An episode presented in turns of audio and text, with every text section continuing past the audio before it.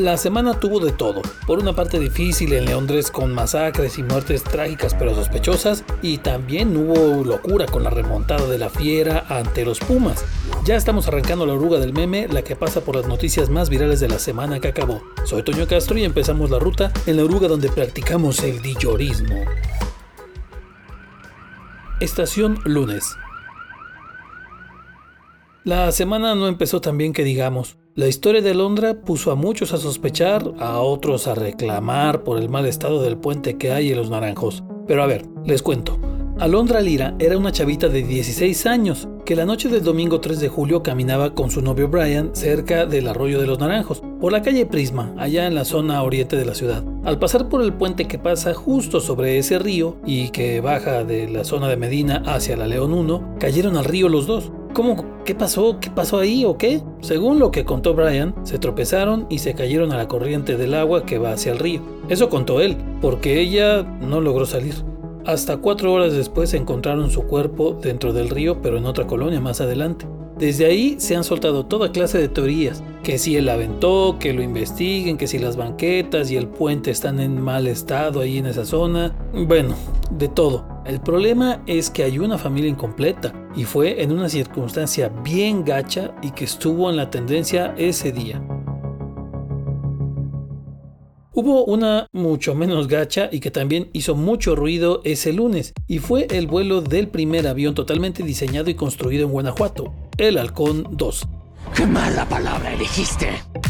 Hace tres años se había probado a su carnalito, el halcón primero, pero ahora lo armaron ya mejorado y en Celaya se hizo su vuelo de prueba. ¡Wow! ¡Wow! ¡Wow! Lo presumieron a lo bárbaro, ¿eh? Pero ¿irá a pasar de ser una mera prueba para convertirse en una industria para el Estado? Eso ya lo veremos. Estación martes.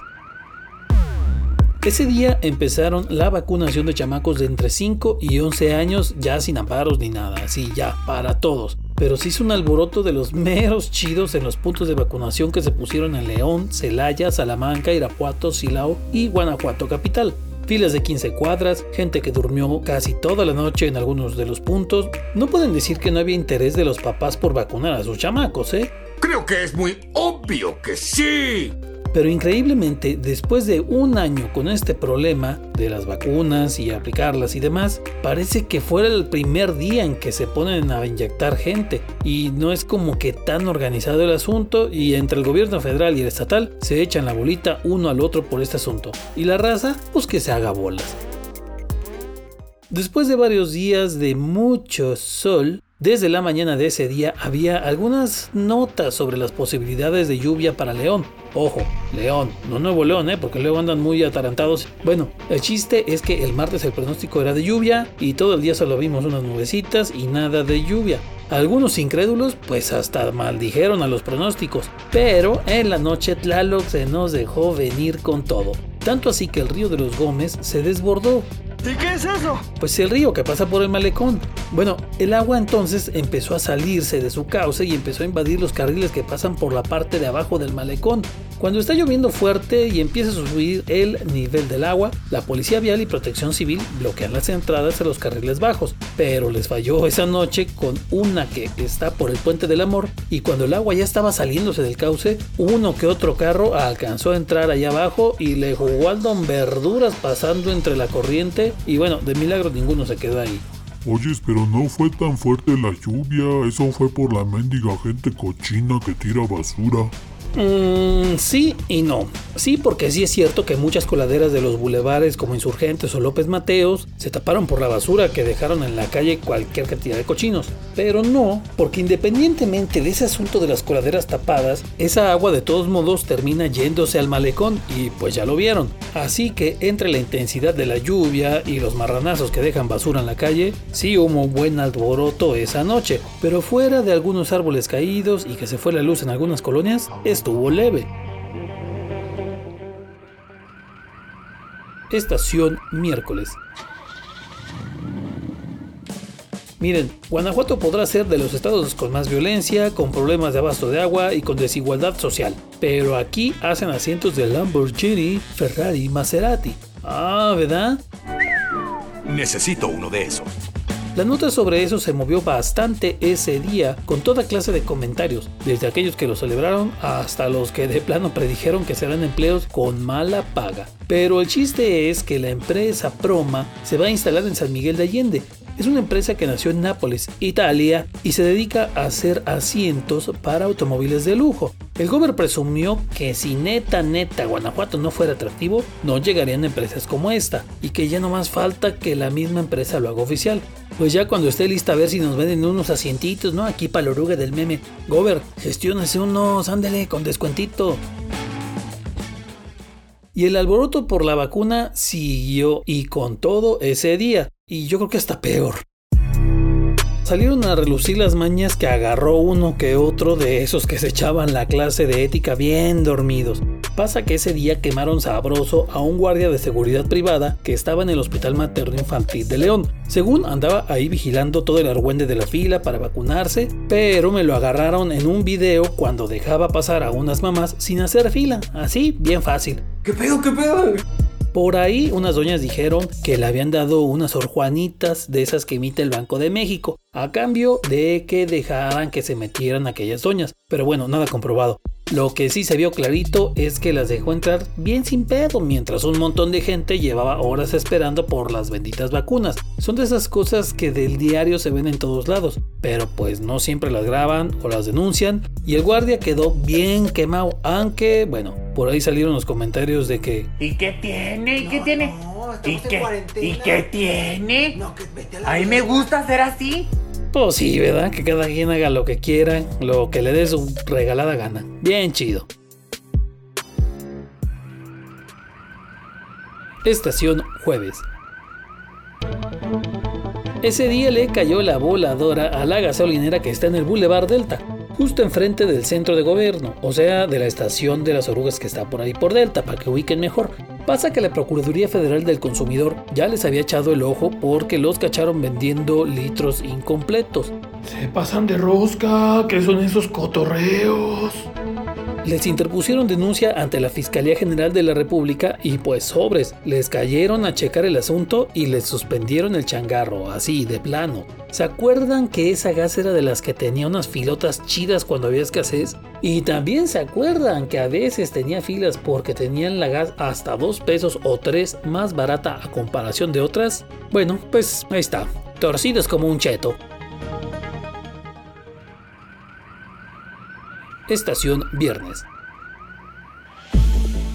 Las vacunas que se empezaron a poner el martes se acabaron al día siguiente, pero luego anunciaron que llegaban más, y el viernes se dieron a conocer los puntos de aplicación en León, Irapuato y Celaya. Pero desde la noche de ese día viernes llegó gente a acampar afuera de las clínicas para apartar lugares. Sí, así como si fuera la primera vez que aplican. Otra vez la gente teniendo que pasar la noche por una bendita dosis. Y peor, otra vez las filas larguísimas. Aunque en los puntos de vacunación saben cuántas dosis tienen, pero pues para qué les decimos, ¿verdad? Que lleguen un montón. Ay, qué desmadrito. Pero bueno, va una más chida. En una de esas vieron que en Ciudad de México se rescató a varios leones y tigres que estaban en un supuesto santuario para este tipo de animales, pero que más que santuario era un infierno por las malas condiciones en las que los tenían. Por cierto, hay funcionarios que dejaron los permisos para esa cosa y se andan haciendo mencitos, ¿eh? Pero bueno, bueno, ya. La cosa es que de estos animales rescatados en ese lugar, dos van a ser enviados a León. Así es, de Chilangolandia para Leondres. Así como muchos que sabemos que se mudaron para acá, algo así le va a pasar a estos dos gatotes. Esto pasa porque el Zoológico de León es parte de la Asociación de Zoológicos, Criaderos y Acuarios de México y esta asociación fue la que les dijo que si podían entrarle al quite con este caso. Y pues el zoológico dijo que arre arre, que se arme.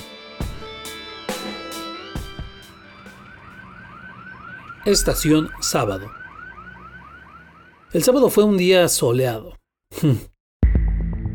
Ese día se movió rapidito la muerte de Luis Echeverría Álvarez, expresidente de México que tiene el deshonorable récord de haber sido el primero en ser declarado culpable del delito de genocidio y delitos de lesa humanidad. Sentencia que se ganó por haber sido la mano que movió la cuna en la matanza de estudiantes de 1968 en Tlatelolco, en Ciudad de México, y también del llamado al conazo, también en Ciudad de México, pero en 1971.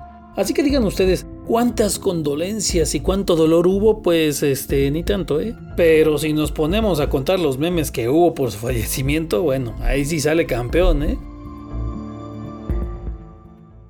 El desmadrito de las vacunas contra COVID para morritos parece infinito. Este sábado se empezaron a aplicar otras dosis que habían llegado y en menos de tres horas se acabaron. Sí, apenas dos horas y media y ya se había dado aviso de que no había más, no alcanzaban. ¡Por un demonio, lo que faltaba! Hubo gente que llegó, hizo fila, ni supo qué onda y unas tres horas después o cuatro horas después me les avisaron que fue en vano la esperada. Esas vacunas para Guanajuato de plano las mandan como pago de la tanda de la señora más coda de aquí de la colonia. Bien poquiteadas y de a huevo, ¿eh? Pero bueno, a ver cuánto tardan en mandar otras. Ah, y ese día marcó el inicio del dillorismo en León. La Fiera se estrenó como local en el Apertura 2022 ante los Pumas de la UNAM y en el primer tiempo la neta estuvo pachillar, con un penal a favor de los imbañables, digo de los Pumas, además de otros dos goles y un expulsado para el León. Bueno, ya parecía que el Club León iba a andar igual que los Bravos, ¿eh? Hmm, gracioso. Sí, pero no gracioso de risa. Gracioso de raro. Pero en el segundo tiempo, la Fiera sacó la garra y empataron a los Pumas con un gol de Joel Campbell y dos pepinos cortesía de Lucas Di Llorio que ya se está ganando a la banda. Locura en el No Camp. Ustedes sabrán, ¿eh? Todavía alcanzan a subirse a la neta. Estación Domingo. Y la semana que empezó con tragedia, terminó con tragedia. Esto que les voy a contar en realidad fue durante los últimos minutos del sábado. Mientras la familia López Ruiz celebraba el bautizo de una de sus integrantes en la colonia Santa María de Cementos, cuatro sujetos llegaron al lugar con armas largas y les dispararon a todos los que estaban en la fiesta. El festejo se convirtió en tragedia, en una cosa de segundos, ¿eh? El saldo fue de seis muertos y ocho heridos, desde niños hasta adultos mayores. Durante el domingo, las imágenes y detalles de todo esto se convirtieron en tendencia, no solo en León, ¿eh? en todos lados.